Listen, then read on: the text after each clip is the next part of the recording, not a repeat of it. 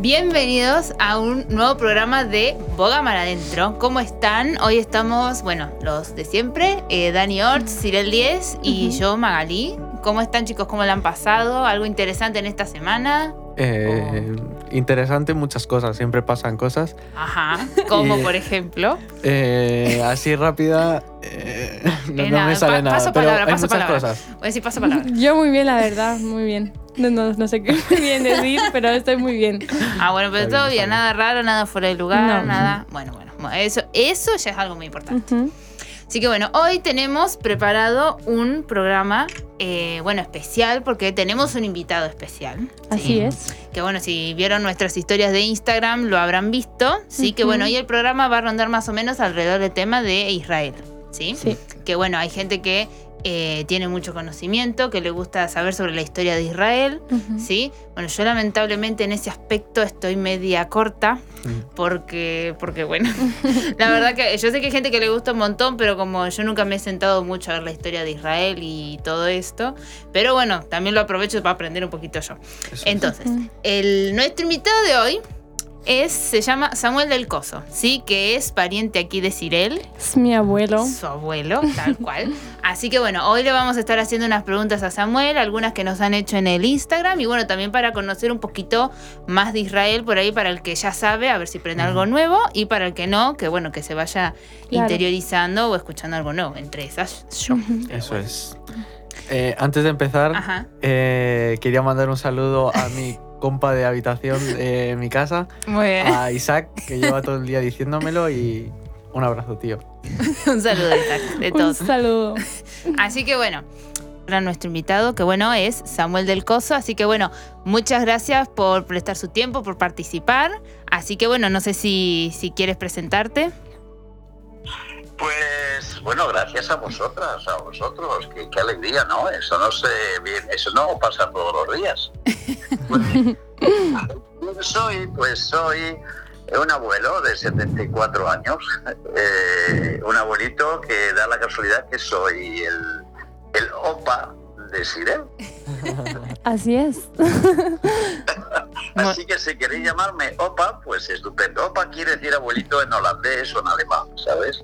Ah, bueno, muy bien. Lo, vamos a ver si lo tenemos, lo tenemos en cuenta. Eso es. Eh, así que bueno, bueno, yo mi primera pregunta en realidad es más que nada eh, saber, digamos, eh, de dónde surgió este interés de por Israel, ¿no? Digamos, si fue por algo en particular o porque fue algo que simplemente quisiste saber y bueno, y te dedicaste a investigar o cómo fue. Vamos a ver, yo me llamo Samuel porque mi abuelita quería tener un nieto, le dijo a mis padres que hicieran un trabajito, Sí, lo hicieron y así surgí yo. Muy bien. Así que ella dijo, mira, se va a llamar Samuel, no le dio opción ni al juez ni a nadie, se va a llamar Samuel, quiero que sea un profeta. Y, bueno, pues eh, así vine al mundo y yo me crié entonces en una casa donde se leía la Biblia. Ella me enseñó a leer la Biblia eh, en la Biblia y, y bueno, pues yo le leía cuando ya supe bah, parece que viendo, ¿no? Pero ella fue, ella fue eh, la culpable, por decirlo así, entre comillas, que yo luego enseguida me, interesara muchísimo el tema de Israel, no sabía por qué, bueno, sí sabía porque era eh, al leer la Biblia en casa con ella, pues Israel salía por todas partes, pero, pero mm, enseguida me di cuenta que tenía que pensar en el Israel de ayer o en el Israel de entonces, porque el de ahora pues eh, no existía, ellos habían heredado Claro. esa doctrina de que el Israel de hoy no, no, no existe Ujú. porque fue reemplazado por la iglesia y entonces yo me acostumbré pues a pensar y soñar con Goliat, con Abraham, con David, bueno, eran mis héroes, ¿no? Sí. Y así fue, así fue el, cariño que le cogí a algo que creía que, que no existía. Pero, pero mi abuelita decía que, y eso podía leerlo en Apocalipsis, de que más tarde, cuando se cumplieran los tiempos, pues iba a aparecer otra vez. Además había una, había una profecía de que tenía que nacer en un día. Pero yo me quedé así pensando en que un día, no sé cuándo, seguramente yo no lo vería, pues iban a hacer otra vez la- eh, eh, el Israel de Dios, ¿no? Y así ha sido, y así fue, y así será. Ujú. Muy bien, muy bien, muy bueno. Opa, otra, otra de las preguntas que nos han escrito es, eh, ¿es posible practicar costumbres judías sin ju- judaizarse? Por supuesto, por supuesto, el hecho de que estés interesado en Israel no quiere decir que te tengas que meter dentro de esa religión. Una cosa es el pueblo y otra cosa es la religión. Es como si alguien dice, y sí, si yo, si yo voy a tu casa, eh, me tengo que meter, eh, o sea, tengo que hacerme de- de remar, o tengo que ser cristiana, o me tengo que hacer cristiana, y tú dices, no, Mm. tú puedes venir a mi casa, te doy un mojicón, te- o sea, te doy un pastel y un yogur, y luego nos vemos en el instituto o fuera, pero no tienes por qué ni ser cristiana, o sea, llevar una etiqueta, mira lo que te digo, una etiqueta. ¿eh? de que se llame cristiana, ni tengo que, ni tienes que mm, ser de remar, pues eh, con, si somos amigas, pues ya está. Muy bien, no está muy bueno porque a veces la gente creo que se, se confunde un poco y toma a veces las costumbres y las lleva a, a otro a otro Sí. plano, por ahí se Mira, te, te voy a contar una historia. Bueno, no es una historia. Tú Sí. sabes que a los abuelitos nos gusta contar muchos chacarrillos y, y siempre hablamos. Cuando yo vine, cuando yo, vamos a ver, yo hubo un momento en que descubrí a Israel, que después solo puedo contar si ya me preguntáis. Pero cuando yo vine a España mm, con Els, con mi esposa, con Oma, yo soy Opa, ella es Oma, eh, y, y descubrí al Israel de hoy, ¿m? que ya sabía mucho del Israel de ayer, pues ahora eh, descubrí al Israel de hoy, luego os puedo contar cómo. Pues entonces eh, eh, yo fui a Israel, fui al Israel, de, que también eso lo puedo contar, es muy bonito todo esto, pero me, a mí cuando vine y vine y comentaba que había estado en Israel, pues solamente con eso la gente eh, ya eh, me, me decía, creía que yo me había judaizado. Ya, Entonces, eh, lo curioso es que yo me da cuenta que ellos, esta gente no tenía ni zorra idea eh, de lo que quería decir eso, judaizarte. Y eso se lo podéis preguntar a cualquier persona antes de contestar a lo que os pregunten. Oye, una cosita, ¿me puedes decir lo que tú entiendes por judaísmo, judaizante? Y te darás cuenta, os daréis cuenta que no tienen ni la menor idea. Entonces, bueno, pues sabiendo eso, ya le contestas, eh, ya le contestas eh, como el Señor te da a entender, con cariño, con humildad, pero te darás, te- te- otra vez repito, te darás cuenta de que, de que hay muchos prejuicios Sí, y, y- y solamente tienen un versículo en la Biblia para apoyarse y no tiene sentido. Una cosa es una cosa es tener interés eh, por Israel y mucho más si eres un judío eh, que no lo sabes, pero que pero que ahí dentro, dentro, dentro, dentro de ti te- el, el alma esa está ahí y tarde o temprano vas a resucitar eh, en ese sentido. Pero otra cosa es meterte dentro de una religión, el judaísmo. claro. Entonces eso se lo podéis aclarar para que no hayan prejuicios y paredes y se levanten paredes que es innecesarias. Muy bien. Venga, claro, más que nada para explicárselo a veces a la gente porque lo confunden un poco y ya se y ya lo llevan directamente a la a la, a la religión y bueno, y a veces al- algunos por esa percepción a veces generan un poco de, de rechazo. Pero Son prejuicios, ¿sabes, cariño? Son prejuicios y, y uno los entiende, pero no tienen por qué levantar esos muros sin necesidad. Podemos hablar de Israel, del pueblo, pasado, presente y futuro, y podemos luego hablar de la religión que Claro. se hizo poco a poco, porque Dios no les dio una religión, Dios le dio una relación con Él, es como nos pasa a nosotros. Él no nos da una religión, Él nos da el privilegio de tener una relación con Él pasando por la cruz. Muy bien.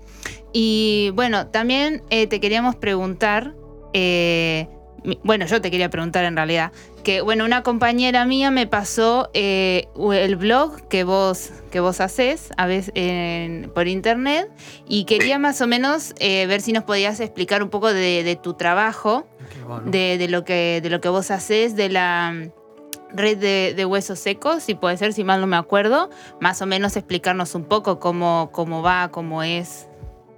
Ah, sí. Mira, mm, vamos a ver. Yo me llamo Samuel, como os he dicho. Eh, mi abuela quería que fuera un profeta. Yo no sé si lo hemos logrado o no. Creo que no. Pues, yo diría que si fuera profeta sería uno de los malos y me hubieran apedreado muchas veces. Pero mira, eh, la voluntad de mi abuelita y la de mi mamá. Que pues pues pues era de que yo eh, fuera un, un hombre que hablara del mensaje Sí. de Dios, de su mensaje de salvación y redención.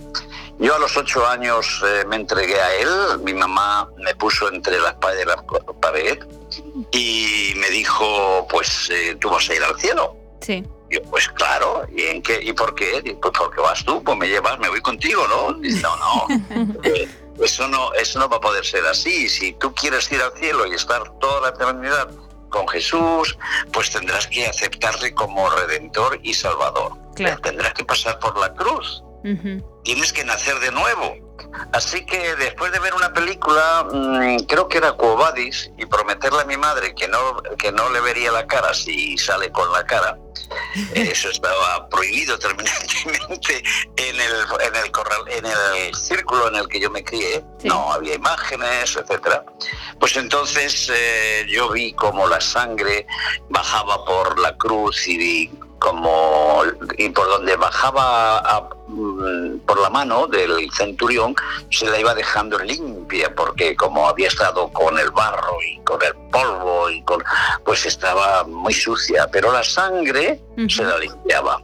Y eso eso fue lo que se me quedó en el corazón y entonces que yo ya sabía esa, ese versículo que dice la sangre de Cristo Jesús nos limpia de todo pecado de toda suciedad. ¿sabes? Y así fue. Bueno, yo desde entonces no he hecho otra cosa, nada más que, para empezar, mantenerme cerca de él Sí. y después, pues, pues anunciar el, el mensaje de las buenas nuevas, ¿no? que se llama Evangelio en griego, buenas nuevas, y entonces no he hecho otra cosa.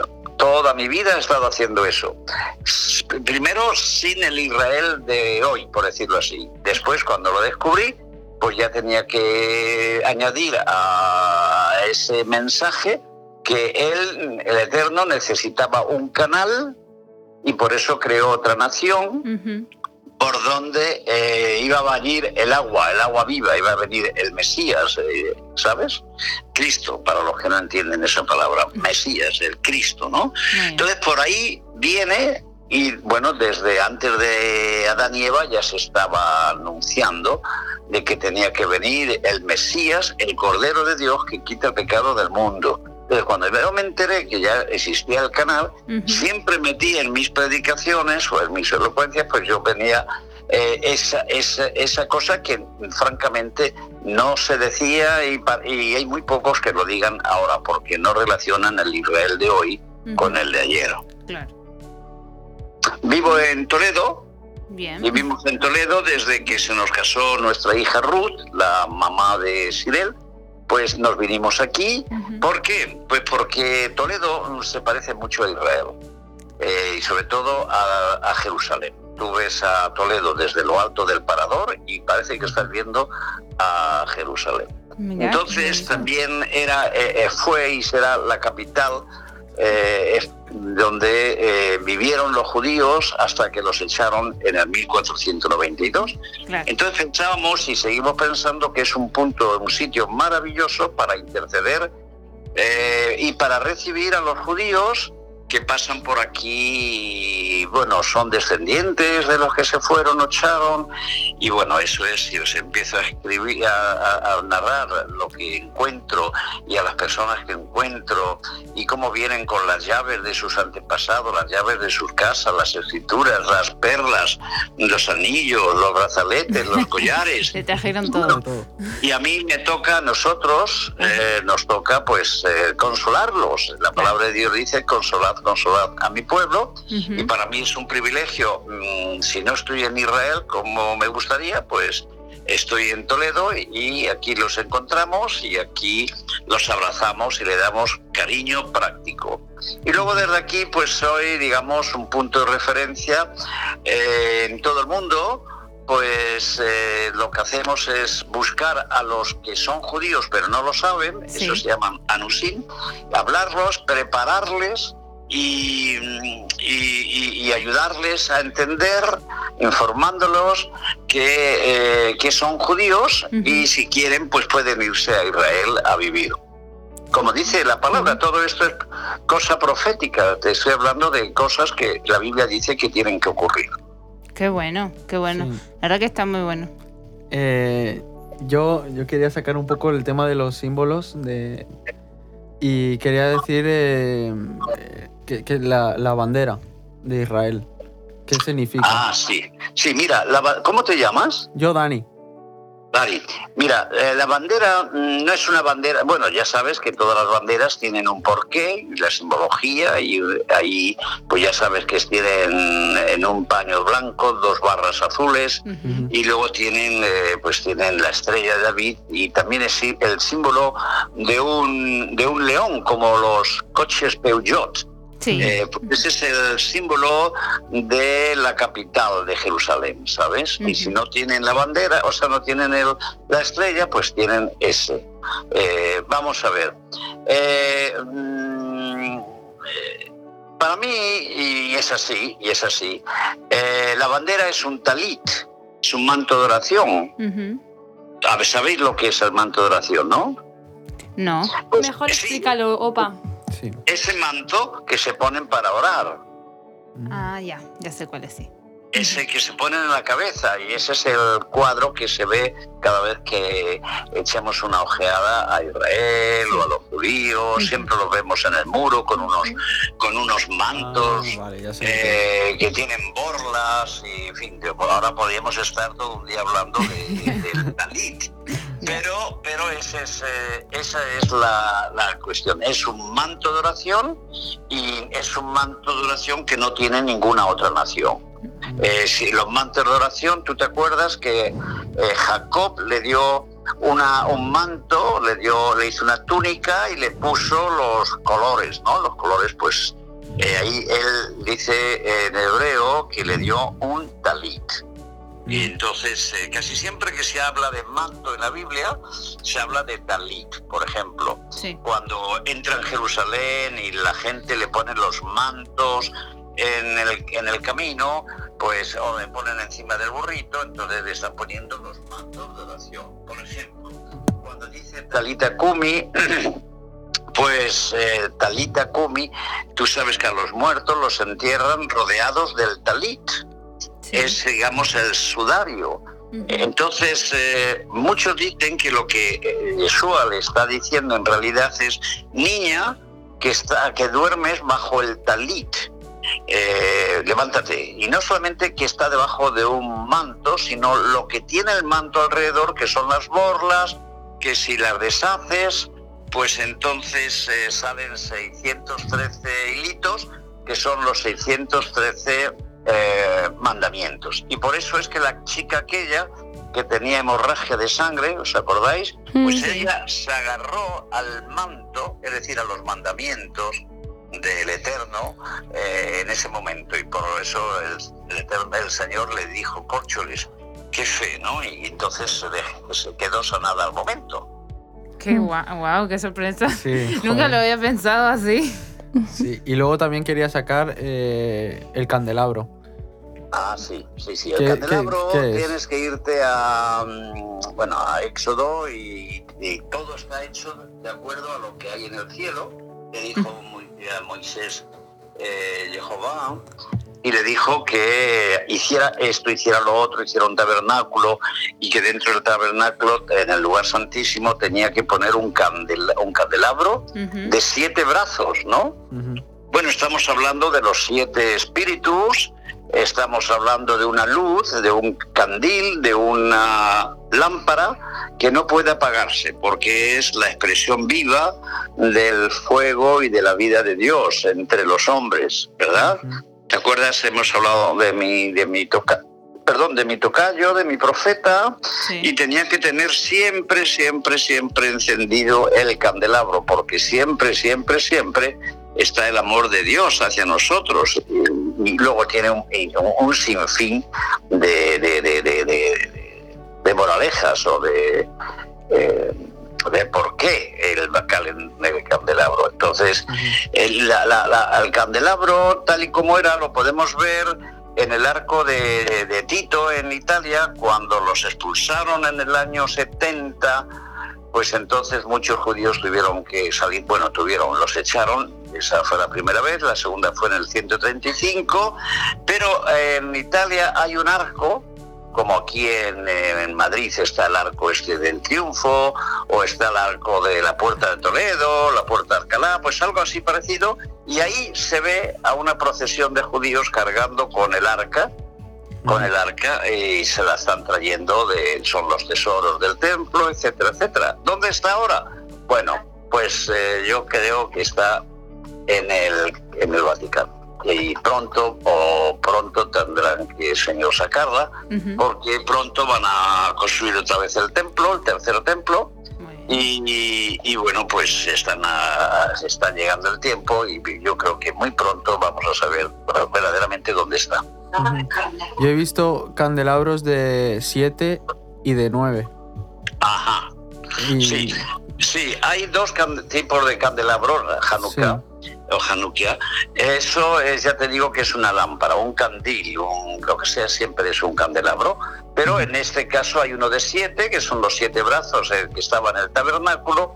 Y luego, mm, y luego pues hay otro de nueve, que es el que surgió después de, de la guerra con los macabeos. Es decir, antes de que viniera Yeshua, pues hubo una guerra contra lo que quedaba ah, de Grecia. Y cuando ganaron, ganaron, pues entonces tuvieron que limpiar el templo y no había no había mm, ni aceite prácticamente ni había nada pero entonces lo que ocurrió fue un milagro y mm, se quedaron mm, ocho días eh, limpiando con un poquito de aceite que no se consumía. Era como cuando aquella mujer eh, no tenía aceite y echaba en las jarras y no se consumía y no se consumía y no se consumía, como por ejemplo cuando la zarza de Moisés pues tampoco se apagaba, tampoco se apagaba. En fin, surgió para celebrar aquella victoria, pues surgió la fiesta, la fiesta de Hanukkah, la, la fiesta de la luz, y también surgió un nuevo, un nuevo calendar- candelabro, que es el que tú me estás diciendo. Pero en realidad no estamos hablando del mismo. Mira. Sí, y Opa, yo, la- por, por terminar, la última pregunta que quería hacerte era porque sé que muchos eh, cristianos o personas que creen que eh, la Iglesia Católica o la Iglesia ha sido sustituida por, por Israel. Entonces, ¿cómo, cómo es eso, no? Que, que ellos piensen eso realmente. Bueno, eso tienes, como todo, tiene su porqué. Eh, vamos a ver. Eh, hasta que no llega Yeshua, Jesús, pues, pues, pues, pues eh, se habla en hebreo, eh, allí en, Israel, ¿no? Entonces, pero si quieres traducir lo que se dice en hebreo a griego, entonces surge las palabras que hoy todavía estamos usando. Por ejemplo, la Biblia dice que a los primeros alumnos, a los primeros discípulos se le llamaron cristianos en Antioquía. Bueno, Antioquía estaba fuera de Israel y claro, si tú quieres decir la palabra mm, el camino mesiánico, o sea, que sigues al Mesías, que tienes que buscar una palabra en griego y entonces aparece la palabra cristiano. En realidad estamos hablando lo mismo, pero luego vinieron más tarde lo que se llaman los padres de la iglesia diciendo que es que Israel ha desaparecido porque ha crucificado a Jesús. Y bueno, ya, ni ya no decían Yeshua, ya le cambiaron el nombre también. Dijeron Yeshua, Jesus o, Cristo, Cristos, que quiere decir, pues tendría que decir lo mismo Jesús con Yeshua, porque quiere decir, eh, salva, Él salva, Dios salva. Y entonces, pues si dice Cristos o Cristo, pues también quiere decir Mesías. O sea, estamos hablando lo mismo, pero fuera de Israel ya empiezan a, usarlo como algo diferente. Entonces más tarde se inventan de que en Pentecostés, pues ahí nace otra cosa diferente, que el Israel de Dios ha desaparecido porque ha matado a Jesús, y entonces eh, ahora lo que pasa en, Pentecostés, pues es el principio de algo nuevo que se va a llamar cristianismo, que en realidad si se dijera en Israel se diría mesianismo, pero date cuenta, Siri, que no están celebrando una fiesta con nombre eh, griego. Están, ellos están celebrando una fiesta que se llama eh, eh Shavuot, que quiere decir 50, 50 semanas después de la resurrección, y pero como ahí afuera, ya dentro no quedan judíos porque los han echado porque han derrumbado a, Jerusalén, el templo, lo han enterrado con tres metros Jerusalén y porque los han esparcido por todo el mundo, pues entonces van a empezar a, va a empezar un nuevo club, por decirlo con mucho respeto, pero que al que le vamos a llamar cristianismo. Esto lo inventaron sobre todo los padres de la Iglesia, mm. pues a partir del año 50, después de la resurrección, ya ves que también inventaron un, un calendario nuevo y hicieron una especie así de historial nuevo. Y teniendo no teniendo en cuenta Israel, que es lo que se sigue eh, de una manera u otra, mm, pues eh, se sigue creyendo, ¿no? Entonces, claro, estamos hablando de, de casi dos mil años. Y lo que está pasando ahora es que al haber Israel, al estar ahí, él volvió a nacer en el 1948, la profecía se cumplió. En el 1948, tu abuela en el mismo día nació, fíjate qué bonito, pues es tu cumpleaños, el mismo año y todo, el mismo año y todo, pues entonces, eh, ¿qué hacemos? A ver, ahora tenemos por un lado Israel, a lo que no se, lo que no se quiere creer, prácticamente el cristianismo. Cuando digo cristianismo es un paquete, un paquete y hay muchas clases de cristianismo. Mm, estamos hablando del ortodoxo, estamos hablando incluso de los testigos de Jehová, estamos hablando de los evangélicos o de los cristianos protestantes y ahí hay para tomar y comer. Pero, pero en general el cristianismo, el hecho de que el Vaticano está ahí, pues quiere decir que está en el, en el lugar de Israel, esperando a que pueda volver otra vez a Israel y proclamarse allí otra vez el, César. Por eso lleva el nombre de pontífice, pontífice y, santo padre, ¿no? Bueno, pues esa es la historia, esa es la historia y ahora pues vosotros os habéis tenéis el privilegio de ver cómo eh, todas esas mentiras se van a derretir eh, todo ese hielo se va a derretir y está dando, está dando paso a lo último, a lo que el Señor realmente quiere hacer al final de los días, para antes de que Él venga a casarse con su novia. Y su novia no eh, es eh, otra nada más que Israel. El Israel que fue el nombre de Jacob, que fue el pueblo de Israel, 12, 12 tribus, más, más, esto es muy interesante, todos los gentiles, es decir, los que no, los que no eh, son judíos. o sea, nosotros también. ¿Perdón? las personas que no son judías. Todas... Las que no son judías pueden ser, a ver, judíos, judíos solamente son los que vienen de la tribu de Judá. Pero por un montón de razón, por las guerras y todo, se han mezclado y ahora pues a, lo que habrá que hacer es separar y eso es lo que está haciendo el Señor la profecía dice que Él los va a llevar a casa y lo está haciendo. Nosotros estamos muy, muy ocupados haciendo eso también, ayudándole al Señor en llevar a, su, a, su, a Israel, a su gente. Eh, entonces, lo que está haciendo es llevarlos a casa y allí separarlos. Y allí se va a conocer cuál es, de qué tribu es cada cual, ¿no? Entonces, son 12 tribus, hay una que se llama Judá, y por eso es que hay judíos. Pero todos los de Israel son Israel, de- si vienen de cualquier tribu. El problema es cómo vamos a saberlo. Bueno, pues el ADN, el famoso ADN, nos lo va a decir y nos lo dice. Y luego, ¿quiénes son también hebreos? Pues dice el apóstol Pablo que hebreos son todos los que tienen la fe de Abraham, es decir, todos los que han creído en Yeshua, aunque no sean Israel, pues Dios los mete dentro de ese paquete.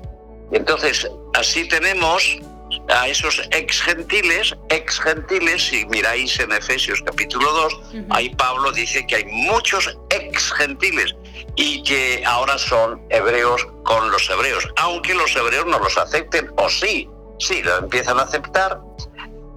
Y eso es, en ese momento estamos, daos cuenta que, qué interesante, qué emocionante, en el momento en que estáis viviendo, estamos viviendo todos, ¿verdad? Donde todo se está derritiendo, Sí.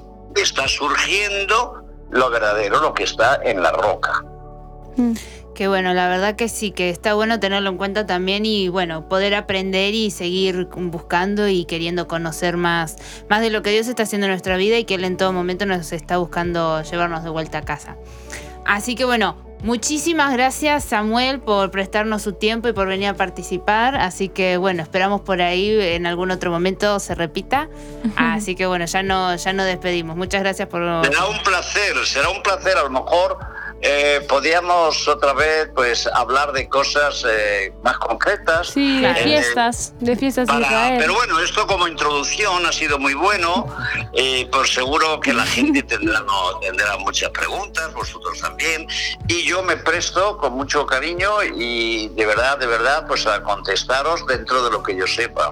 Eh, Muchas gracias, de verdad, muchos besos. Y hasta pronto. Me debís un chocolate. Por supuesto, nos vemos. Muchas gracias. Hasta pronto, opa. Adiós, adiós, Siri. Adiós, Gracias, adiós. Así que bueno, bueno, esperamos que les haya gustado este, este tipo de entrevistas que tuvimos acá con, con el abuelo de Cirel, que la verdad a mí me ha, bueno, yo lo que he escuchado me ha sorprendido un montón y he aprendido un montón de cosas. La verdad nos reíamos con Dani mientras escuchábamos el, el ejemplo de la mujer de, de flujo de sangre que le tocaba el, el manto a Jesús y nos reíamos porque los dos nos quedábamos, nunca lo habíamos pensado así. Pero bueno, así que bueno, le dejamos nuestras redes donde nos pueden escuchar en Spotify, nos pueden también escuchar en nuestro canal de YouTube, que en los dos estamos como, como Boma- Boga Mar Adentro, perdón. Y si no, pueden pasar por nuestro Instagram, que es bogamaradentro.solidaria. Así que bueno, los esperamos en el próximo programa. Adiós. Adiós.